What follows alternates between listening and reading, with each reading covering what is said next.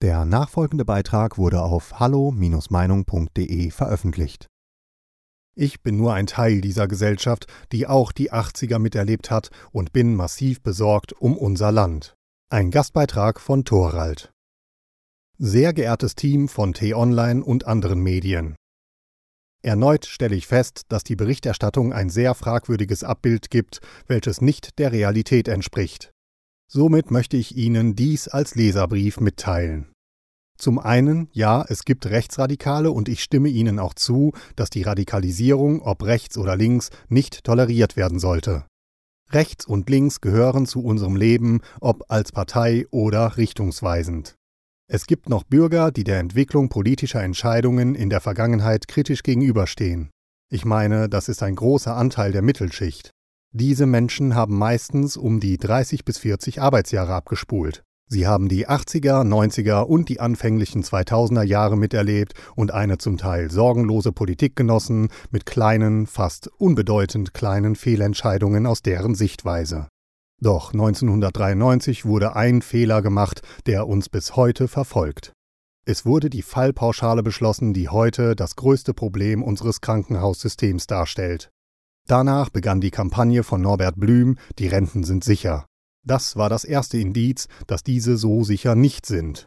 Gerd Schröder hat um 2004 mit seiner Agenda 2010 zu weiterer negativer Entwicklung unserer Gesellschaft beigetragen.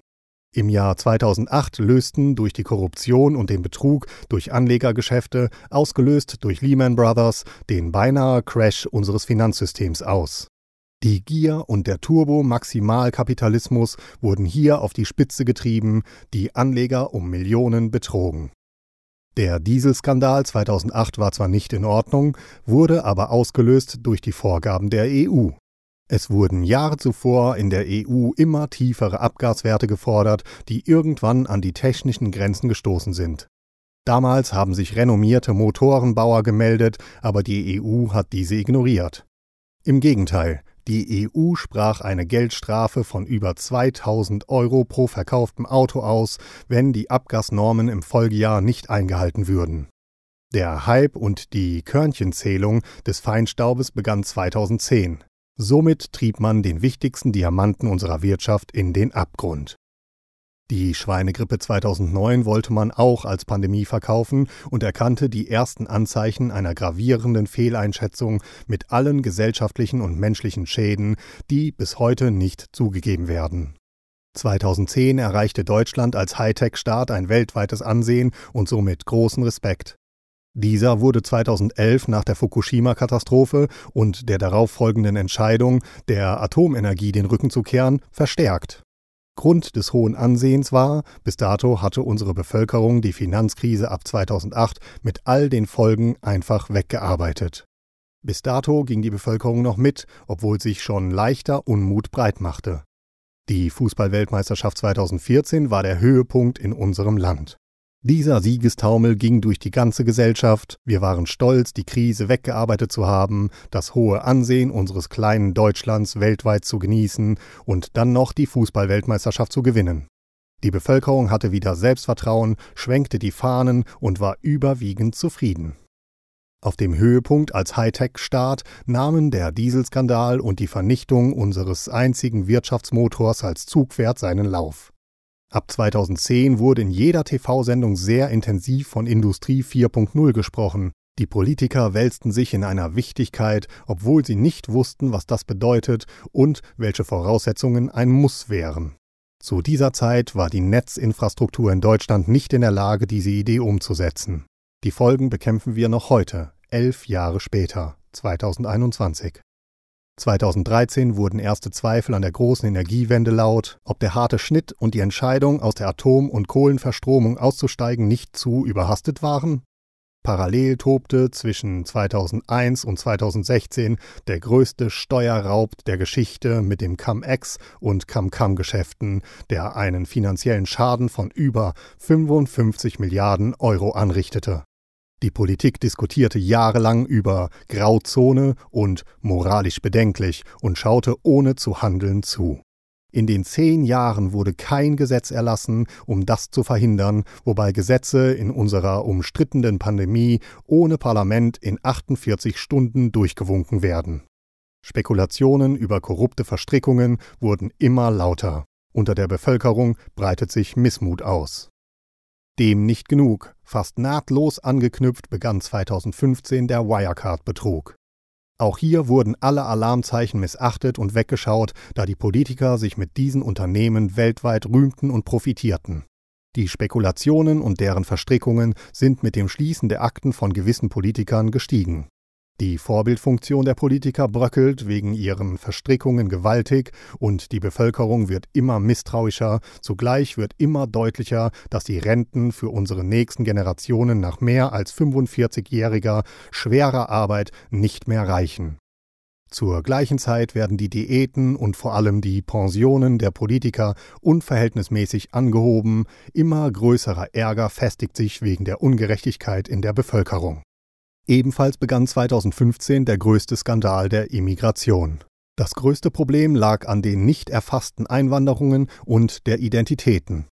Mangels Digitalisierung und Vernetzung mit einheitlicher Kommunikation wären wir auch nicht in der Lage, mit dieser Belastung umzugehen und diese gewaltigen Bewegungen abzuwickeln. Zudem entstand hier die erste Spaltung, da Leistungen von unserem erarbeiteten Sozialstaat regelrecht abgeschöpft wurden, ohne Auflagen und Gegenleistungen zu fordern. Im Gegenteil, die Auffassung, gesellschaftliche Tabus zu brechen und alle erdenklichen finanziellen Möglichkeiten wie einen roten Teppich auszurollen, ging komplett in einer falschen Richtung. Gleichzeitig wird immer deutlicher, dass die Rente für die meisten Menschen nach 45 Arbeitsjahren nicht ausreicht und Altersarmut droht. Im Radio (SWR) gab es eine schier verdrehte Darstellung einer Berichterstattung. Sie teilten über den Äther mit, dass unsere Rentner so rüstig wie noch nie sind, dass die meisten gerne noch was arbeiten wollen. Dies war für den größten Teil unserer Rentner ein Faustschlag ins Gesicht. Sicherlich ist es eine Erkenntnis, aber kein Fall für eine Verallgemeinerung. Die Berichterstattung fing an, falsche Bilder darzustellen. Durch diese stärker werdende Ungerechtigkeit verhärtete sich die Spaltung der Gesellschaft immer mehr. Die Politik nahm darauf keine Rücksicht und schlug den harten Kurs der Immigration und die Fehleinschätzung mit deren Folgen immer weiter. Mit der Äußerung, dass alle rechts stehen, die dieses Handeln nicht akzeptieren, schlug das Beil noch härter in den Spalt des Klotzes. In der Zwischenzeit wird immer sichtbarer, dass das Personal in Pflegeheimen und Krankenhäusern immer mehr am Limit arbeiten, da hier über Jahre nicht nachgebessert wurde. Politische Korrektur. Im Gegenteil, die Krankenhäuser werden durch die Kommerzialisierung auf Gewinnmaximum getrimmt, der Patient muss wie ein Vieh den maximalen Profit für das Haus bringen. Kindergeld und Krankenversicherungsleistungen fließen in Millionen ins Ausland ab. Unsere Schulen und Behörden wurden in den letzten Jahrzehnten kaputt gespart, ebenso die Infrastruktur, ob analog oder digital, welches einer der wichtigsten Netze darstellt, um einen ökonomischen Fluss von Entscheidungen und deren Folgen zu gewährleisten. Wir können im Bruchteil einer Sekunde Informationen von A nach B senden und unser Verwaltungssystem wird potenziell langsamer. Bürokratie. Darum wird Deutschland alles andere als Silicon Valley. Sinkende Patentanmeldungen von Unternehmen sind ein Indiz dafür. Straßen werden vernachlässigt, in ländlichen Gegenden gibt es keine DSL-Leitung, auch für Gewerbe. Die Provider können teilweise nur einen analogen Anschluss anbieten. Eigene Erfahrung. Die Bevölkerung wird immer unzufriedener, da die politischen Entscheidungen für die Bevölkerung irrationaler und vor allem ungerechter erscheinen. Und das Argument, was habt ihr nur, uns geht es doch gut, kann ich nicht gelten lassen. Warum geht es uns noch gut? Weil Politik nachhaltig reagiert und unsere heutige gefühlte Situation auf Errungenschaften beruht, die vor Jahrzehnten durch Weichen gestellt wurden, als es noch Bundeskanzler wie Helmut Schmidt gab. Die Pandemie von Covid-19 begann 2020. Mit ihr wurden die Korruption, der Lobbyismus und die vielen Fehleinschätzungen unserer Regierung sichtbar. Gelder in Millionen über das Leid der Bevölkerung einzustecken, ist ein moralischer Tiefschlag. Gesellschaftliche Spaltung geht weiter voran. Wir verlieren den Ruf, die besten Maschinenbauer zu sein, die Chinesen haben uns diese Vormachtstellung 2021 abgenommen. Zur gleichen Zeit brechen die Lieferketten zusammen, unsere Wirtschaft fängt an zu stottern. Die jahrelange Globalisierung wurde durch den immer stärkeren Preiskampf mit Maximalprofit vorangetrieben, ohne sich über die wirtschaftliche Abhängigkeit Gedanken zu machen. Das Desaster erkennen die Politiker leider erst heute. Die total verdrehte Intensivbettensituation, in Wahrheit hervorgerufen durch einen massiven Abbau, oben erwähnte Entscheidung von 1993, und der Schuldzuweisung, dass ungeimpfte an dieser Situation schuld seien, zeigt die ignorierende, fast schon schizophrene Darstellung. Spaltung auf dem höchsten Level. Die Bevölkerung wird immer weniger ernst genommen, es wird über sie hinweg entschieden. Die total verkehrte Einschätzung unserer Wirtschaft zur Corona-Situation sah bereits jeder Bürger dieses Landes, als ein Spezialist uns erklärte, niemand wird seinen Job wegen dieser Pandemie verlieren. Alle bis heute getroffenen Maßnahmen der letzten 13 Jahre spalten die Gesellschaft massiv und verängstigen den größten Teil davon. Dieser psychische Schaden ist kein Armbruch, der rasch wieder zusammenwächst. Das, was hier angerichtet wurde, ist kriminell, grob fahrlässig und wird uns noch Jahrzehnte beschäftigen. Deutschland hat in nur zehn Jahren seinen Ruf als selbstbewusster Hightech-Staat fast ruiniert. Wir haben alle unsere Vormachtstellung, das, was Deutschland ausmachte, abgegeben. Die Weltanschauung sinkt rapide.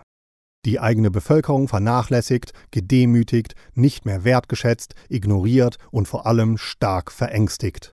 Das einst so Selbstbewusste ist am Boden zerstört. Durch Arroganz, Korruption und Lobbyismus unserer Politiker stehen wir heute da, wo wir heute stehen. Es wäre noch viel mehr zu erwähnen. Und Sie wollen ernsthaft den Unmut der Menschen, die auf die Straße gehen, pauschal als rechtsradikal abstempeln? Glauben Sie mir, Corona hat nur das Fass zum Überlaufen gebracht. Ihre Darstellung von Berichterstattung ist nur sehr punktuell, ohne die wahren Gründe zu erkennen oder zumindest zu erfragen. Die Menschen, die auf die Straße gehen, erkennen die oben beschriebene Lage als Gesamtsituation und gehen deshalb mehr oder weniger auf die Straßen. Das Vertrauen in die Politik wurde in den letzten zwölf Jahren verspielt. Klar bleibt es nicht aus, dass Menschen hier Gewaltverherrlichung an den Tag legen, diese sind aber auf gar keinen Fall zu pauschalisieren. Und wenn ihr Medien das nicht erkennt und erkennen wollt, tragt ihr die Verantwortung für diese Lage und auch deren Folgen, wenn es zu Gewalt kommen sollte. Ihr habt eine klare Aufgabe in unserem System. Ihr könnt dieses Schreiben wie immer ignorieren oder es mal ein wenig ernst nehmen. Ich bin nur ein Teil dieser Gesellschaft, die auch die 80er miterlebt hat und bin massiv besorgt um unser Land. Die Auslösung zu dieser Reaktion finden Sie in der Beschreibung zu diesem Beitrag. Mit freundlichen Grüßen, Thorald. Bei diesem Beitrag handelt es sich um die Meinung des Verfassers. Hallo Meinung ist überparteilich und lässt einen offenen Austausch unterschiedlichster Meinungen aus dem breiten demokratischen Spektrum zu. Die Beiträge unserer Leser sind eine Meinung bei Hallo Meinung und geben nicht generell die Meinung von Peter Weber und Hallo Meinung wieder. Liebe Zuhörer, ohne Sie wäre unsere Arbeit nicht möglich. Alle Informationen zu unserer Kontoverbindung finden Sie im Begleittext. Herzlichen Dank für Ihre Unterstützung. Weitere Beiträge finden Sie auf hallo-meinung.de. Wir freuen uns auf Ihren Besuch.